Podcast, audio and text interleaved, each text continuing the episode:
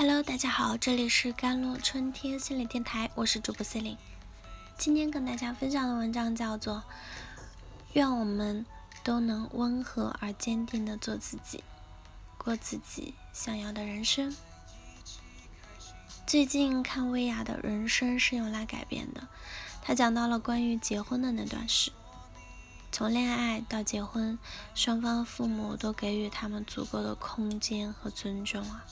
什么时候结婚，什么时候生孩子，都由他们自己决定。有这样自由选择的权利，是让一个人内心多么的轻松和自在。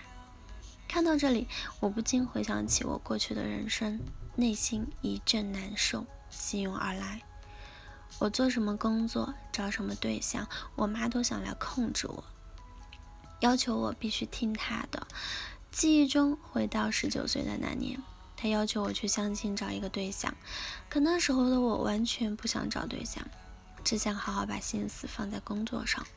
但是他一直秉承着老一辈的思想，女孩就应该早点找个对象嫁了，靠自己是走不通的，找个好对象才能让自己过上好日子、好生活。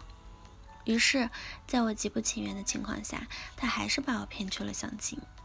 见到那个男生后。他对那个男生特别满意，觉得他身材好、个子高、性格也好、温柔幽默。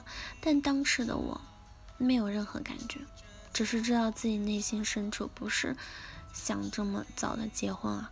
我总觉得一旦结婚了，好像我的下半辈子就给束缚住了。很难再走向更广阔的世界。就这样，我激烈的排斥那个男生，我拼命的想尽一切办法、机会撮合我俩。他在那段时间中，我是特别痛苦的。我好像被关在了一个黑不见底的地下室，任凭我怎么呼唤、咆哮，也没人听到我内心的声音。是的，他那么迫切的想撮合我们，这不是我的愿望。而是埋藏在他内心深处的愿望。他把自己未完成的需求硬生生地投射到了我身上，通过我完成他潜意识曾经渴望而没有完成的需求。大到做什么工作，找什么结婚对象，小到穿什么样的衣服，留什么样的发型，他都要干涉。越是活得没有自我的人。控制欲越强，我的存在只只不过是为了让他满足他的需求，成全他的人生，这是多么可怕的 共生关系啊！吴谢宇弑母这个案子啊，那很多人说他自私、残忍、冷血无情、良心丧尽，但是很多人不知道的是他背后的故事，在他很小的时候，他父亲就因病逝世。他和母亲两人相依为命，在长达三十多分的庭审中，吴谢宇说道：“他人生活着的意义就是他的父母，他的人生只有学习考试，成绩好了父母才会高兴。除了考试，他说他都什么都不会。父母走后，他考了第一名，他哭着说：‘我期末还考了第一名，没用了，考多少个分，多少第一名都没有用。’这种。”让孩子把考试当成人生中第一位的事，真的是一种悲哀。